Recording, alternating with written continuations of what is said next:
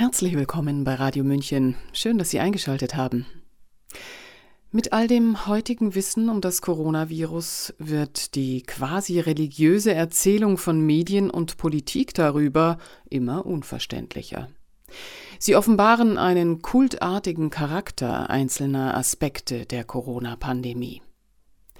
Die Autorin Anke Behrendt hat sich mit ihrem Text Die Pandemiepriester damit auseinandergesetzt. Sabrina Khalil hat ihn für uns eingelesen. Der Corona-Kult ist mittlerweile unübersehbar und bestens beschrieben. Unter dem Firnis der Phänomene erscheint das Pandemiegeschehen in Gänze mit all seinen Protagonisten, Erzählungen, sozialen und kulturellen Referenzen als eine inszenierte Religion, mit etlichen seit Jahrhunderten eingeübten und in die DNA der Gesellschaft eingeschriebenen Stilmitteln der Macht und Manipulation. Am Anfang war das Wort. So nimmt es nicht Wunder, dass von Beginn an quasi religiöse Formulierungen auf traditionelle Erzählungen der Kirche verwiesen. Sprache, die uralte Assoziationen weckt, bestimmte die Kommunikation der Politik. Während augenfällig kriegerische bzw. militärische Formulierungen dominierten, waberten darunter von Beginn an religiös konnotierte Metaphern und beschworen, mit den Stilmitteln aus dem Giftschrank kirchlicher Machthaber, die beabsichtigten Urängste vor Ersticken und Tod herauf. In ihrer ersten Ansprache sagt Merkel, Zitat, es kommt auf jeden an. Wir sind nicht verdammt, die Ausbreitung des Virus passiv hinzunehmen. Zitat Ende. Das Nicht ist für das Unterbewusstsein jedoch nicht denkbar, man kann nicht gezielt nicht an eine Zitrone denken. Es bleibt wir sind verdammt, die erste quasi religiöse Anspielung auf Strafen in der Hölle für begangene Sünden. Obwohl längst relativiert, liest man noch ein Jahr später bei Bild über Bergamo die Corona-Hölle. Täglich präsente Bilder aus Intensivstationen signalisieren, dies ist der Vorhof zu selbiger. Zitat Es ist ernst, nehmen Sie es auch ernst. Seit der deutschen Einheit, schwadroniert Merkel weiter und korrigiert sich theatralisch, nein, seit dem Zweiten Weltkrieg gab es keine Herausforderung an unser Land mehr, bei der es so sehr auf unser gemeinsames solidarisches Handeln ankommt. Zitat Ende. Sie bemüht zunächst die deutsche Einheit, um sie sofort als zu positiv zu verwerfen und sodann mit dem Zweiten Weltkrieg die beabsichtigte Assoziation zu platzieren. Solidarisches Bußetun für den Faschismus öffnet den gedanklichen Raum, in den Kritiker ab sofort verbannt werden sollen. Ab jetzt war der Kampf gegen das Virus der Kampf gegen Nazis. Folglich sind linke, postmoderne Kräfte der Gesellschaft ganz vorn dabei im Kampf der neuen Volksgemeinschaft Wir gegen die anderen, die Ungläubigen, Aussätzigen und Ketzer, die unsere heilige Mission sabotieren, an dieser Stelle bereits annonciert als die Impfung. Diese Feinde konstituieren die antifaschistische In-Group und Glaubensgemeinschaft. Sie gefährden durch ihr Abweichlertum uns und unser heiliges Ziel, den Schutz von Menschenleben, noch mehr als das Virus. In ihrer ersten Ansprache stellt Merkel so die Weichen für das künftige Geschehen, erteilt quasi ihren Segen für die Inquisition 2.0 und macht deutlich, welche Tonalität und Totalität das Geschehen untermalen wird. Im Folgenden werden Kritiker als Sündenböcke herhalten müssen, man wird sie diffamieren, denunzieren, verfolgen und verfemen. Man wird ihnen ihre Rechte aberkennen und ernsthaft diskutieren, ob sie Anspruch auf medizinische Versorgung haben. Erwartungsgemäß richtet sich der heilige Furor umso mehr gegen die Kritiker, je weniger Pandemiegeschehen zu verzeichnen ist. Betitelt werden sie unter anderem als Leugner, was oberflächlich mit Holocaustleugnern assoziiert wird und ihnen das Attribut antisemitisch einträgt, tatsächlich aber zurückgeht auf die Leugnung Gottes. Auch hier haben wir es also mit einer ursprünglich religiösen Anspielung zu tun. Heilig und ebenso ein Segen ist der Impfstoff, die unsichtbare Erlösung in Form der mRNA. Er wird kommen, so sicher wie das Amen in der Kirche, schien Merkel ihrer Rede hinzufügen zu wollen. Die Formel Rettung durch Impfstoff wird sich als Dogma alternativlos durch das gesamte Geschehen ziehen und immer wieder als Segen gepriesen werden. Zitat Schande, diesen Segen zu vergeuden. Zitat Ende. Joe Biden, 30. Juli 2021. Zitat Die Impfung ein Segen. Zitat Ende. Karl Lauterbach mehrfach auf Twitter. Wo Segen ist, kann der Fluch nicht weit sein. Und so kommentiert die Deutsche Welle am 1. Juni 2020 unter der Überschrift Zitat Das Pfingstwunder und der Corona-Fluch, Zitat Ende, wie sich grenzenlose Kommunikation im Internet zum Fluch für die Pandemie-Erzählung entwickeln kann. Die Befürchtungen sind begründet angesichts der Lutherbibel und ihrer Auswirkungen auf die katholische Kirche. Als Gottheit der neu geschaffenen Religionen fungiert die Wissenschaft, deren Verkündern den Wissenschaftlern bedingungslos zu vertrauen ist. Trust the Science wurde bereits beim Thema Klimawandel eingeübt. Widersacher der göttlichen Allmacht sind die andere Wissenschaft und die anderen Wissenschaftler. Jene, die keine unhinterfragbaren Wahrheiten anzubieten haben, sondern das zähe Ringen um vorläufige Erkenntnis. Diese Wissenschaft, seit der Aufklärung gedacht als rationale und möglichst objektive Erforscherin und Beschreiberin der Wirklichkeit, wird zum Gegenteil ihrer selbst.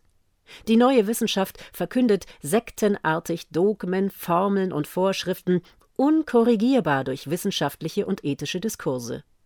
Geronnen zu lehren Kulthandlungen ist deren Sinn zu hinterfragen verboten. Zitat diese Regeln werden wir noch monatelang einhalten müssen, die müssen also der Standard sein, die dürfen nie hinterfragt werden.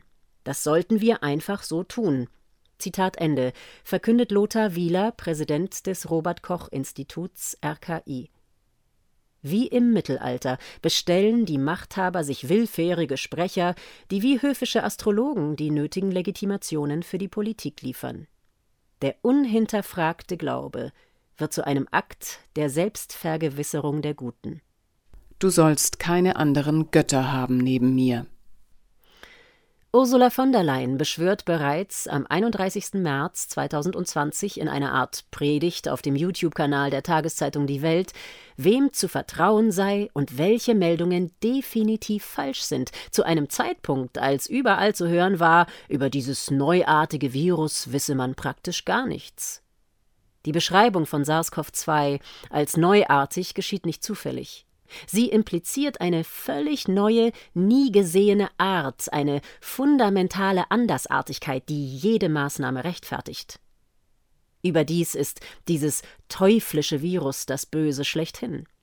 Dieser Zitat Teufel als Personifikation maximaler moralischer Verwerflichkeit Zitat Ende Kant wird als agierendes Subjekt beschrieben, wohlgemerkt handelt es sich nicht einmal um etwas Lebendiges im eigentlichen Sinne.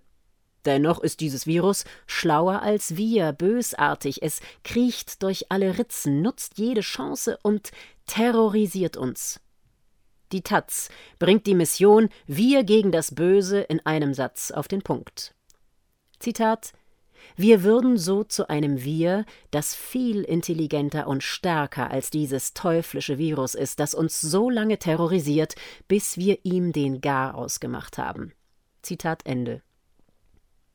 Etwas den Gar ausmachen ist eine der vielen antiquierten Formulierungen in den pseudoreligiösen Pandemieerzählungen. Die originellste Wortwahl muss man allerdings Bundespräsident Steinmeier attestieren. Zitat unser Feind ist das vermaledeite Virus. Zitat Ende. Schwülstige Angstrhetorik tönt auch aus Bayern. Zitat Corona ist wie die Pestilenz, sie kriecht in jede Ritze. Zitat Ende. Zitat Schon ein Funke kann ein neues Feuer entfachen. Zitat Ende.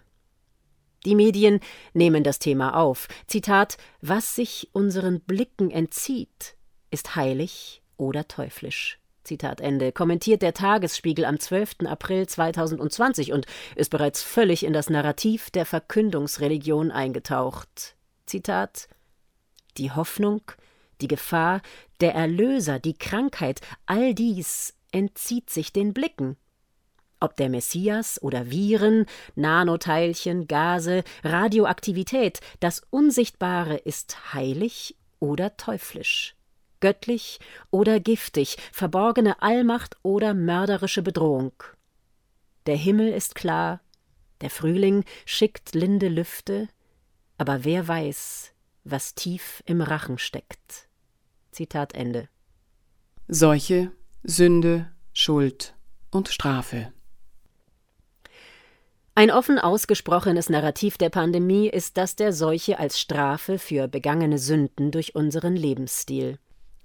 Geradezu ikonisch dargestellt im Trailer des World Economic Forums WEF The Great Reset sind Anspielungen auf die biblischen Plagen sowie das gelobte Land, das die Menschheit bei Wohlverhalten und nach dem Ableisten der notwendigen Opfer erwarten darf. Diese Erzählung ist so tief in die Kultur und ins kollektive Unterbewusstsein eingeschrieben, dass die wahren Verantwortlichen für Umweltverschmutzung, ruinösen Konsumismus und Dekadenz dahinter nicht nur verborgen bleiben, sondern sich sogar als Erlöser gerieren können. Unter der falschen Prämisse der Pandemie entwickelt sich eine inverse Logik. Die Emotionen werden im Sinne der Glaubenslehre interpretiert, rationalisiert und legitimiert. Weil diese und jene Maßnahmen ergriffen werden, muss die Bedrohung immens sein. Eines Abgleiches mit der Realität bedarf es nicht mehr.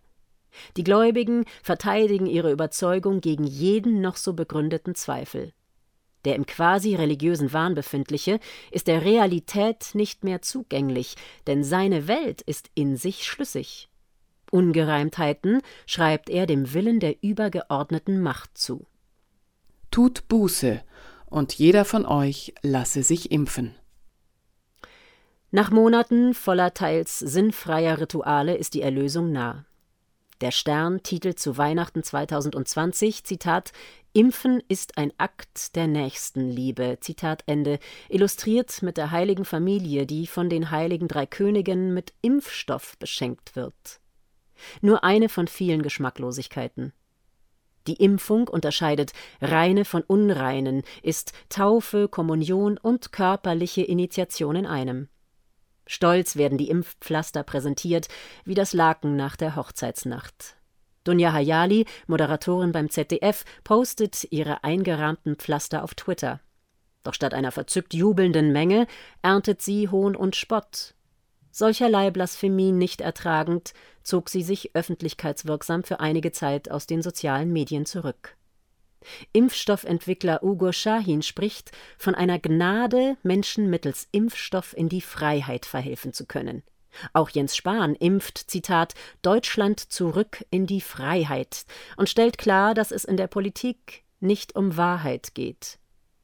Der folgsame Gläubige nimmt die Buße dankbar an, um sich zu läutern. Die Läuterung tritt nicht ein, dann hat er noch nicht genug gebüßt. Die Wirkung des erlösenden Rituals lässt nach, das Ritual muss wiederholt werden. Trotz Impfungen steigen die Zahlen, dann müssen mehr Impfungen her. Und so fort. Gieß deinen Zorn aus über die Heiden. Ein Werbefeldzug ohne Beispiel wird ausgerollt, die Unwilligen zu bekehren oder zu nötigen. Sollte es mit der erimpften Freiheit nicht klappen, sind die Ungeimpften schuld. Sanktionen sind in Planung und vielerorts bereits Realität. Im Namen ihres neuen Glaubens und aus ihrem reziproken Solidaritätsverständnis heraus sind die Menschen bereit, ihre Nächsten zu denunzieren, zu verstoßen, ihnen ihre gesetzlich verbrieften Menschenrechte zu entziehen und sie aus dem öffentlichen Leben zu verbannen. Jahrzehntelange Antidiskriminierungsdiskurse und die Beteuerung linker und postmoderner Kreise für die Rechte des Individuums einzustehen, müssen als gescheitert gelten. Ausgerechnet die Linken, die Religionen für ein Grundübel aller Klassengesellschaften hielten, Zitat, Religion ist Opium für das Volk, Zitat Ende Marx, stehen in der ersten Reihe und skandieren geschichtsvergessen, wir impfen euch alle. Diskriminierung ist nicht mehr fragwürdig oder unzulässig, sondern ethisch legitimiert durch bestellte Ethikräte. Sie ist sogar geboten, mit Blick auf das große Ziel, die ungeimpften werden nun nicht mehr nur Leugner genannt, sondern Sozialschädlinge. Impfen ist eine patriotische Pflicht. Der Schweizer Sonntagsblick sieht ungeimpfte bereits mit dem Leibhaftigen im Bunde. Zitat Impfgegner machen mit dem Virus gemeinsame Sache. Zitat Ende. Gegen jedes Wissen wird Menschenfeindlichkeit und sogar Gewalt gegen die Unversehrtheit des Körpers diskutiert und bereits gefordert. Linke und Liberale, die noch bei rechtsextremen Gewalttaten geistige Brandstifter am Werk sahen, werden nun selbst zu Hasspredigern. Es ist ein Weg in ein digitales Mittelalter, in eine Impfscharia, die keine Ungläubigen duldet. Gesundheit ist die neue Metapher für eine Glaubensgemeinschaft, die sich bedroht sieht von der Freiheit des Einzelnen und der Demokratie. In dieser Existenzangst ist keine Aussage der Pandemiepriester zu verquer, zu verschroben und zu fern der erlebten Realität, als dass sie nicht für bare Münze genommen werden kann. Kein Heilsversprechen ist zu unplausibel und kein Ritual zu absurd. Seit dem ersten Tag dieser Pandemie ist eine quasi religiöse Tonalität evident und verstärkt sich zusehends. Gegen die Seuchenpropaganda mit Metaphern, die auf unsere Überlebensinstinkte abzielen, sind nur wenige Menschen immun. Unvorstellbar ist das Tempo, mit dem unsere westlichen Werte zu erodieren beginnen. Wir haben nicht mehr viele Gründe, uns ethisch und moralisch über Extremisten zu erheben, die Köpfe abschneiden und Menschen in Käfigen verbrennen. Der Weg in den religiösen bzw. ideologischen Totalitarismus ist bereits eingeschlagen. Warum geschieht dies alles? Ist es beabsichtigt? Hofft man mittels einer neuen Religion die Menschen langfristig zu steuern und zu beherrschen, um Maßnahmen gegen andere Probleme ergreifen zu können? Rechtfertigt ein möglicherweise legitimes Ziel dieses Mittel? Sie hörten den Text Die Pandemiepriester von Anke Behrendt, gelesen von Sabrina Khalil.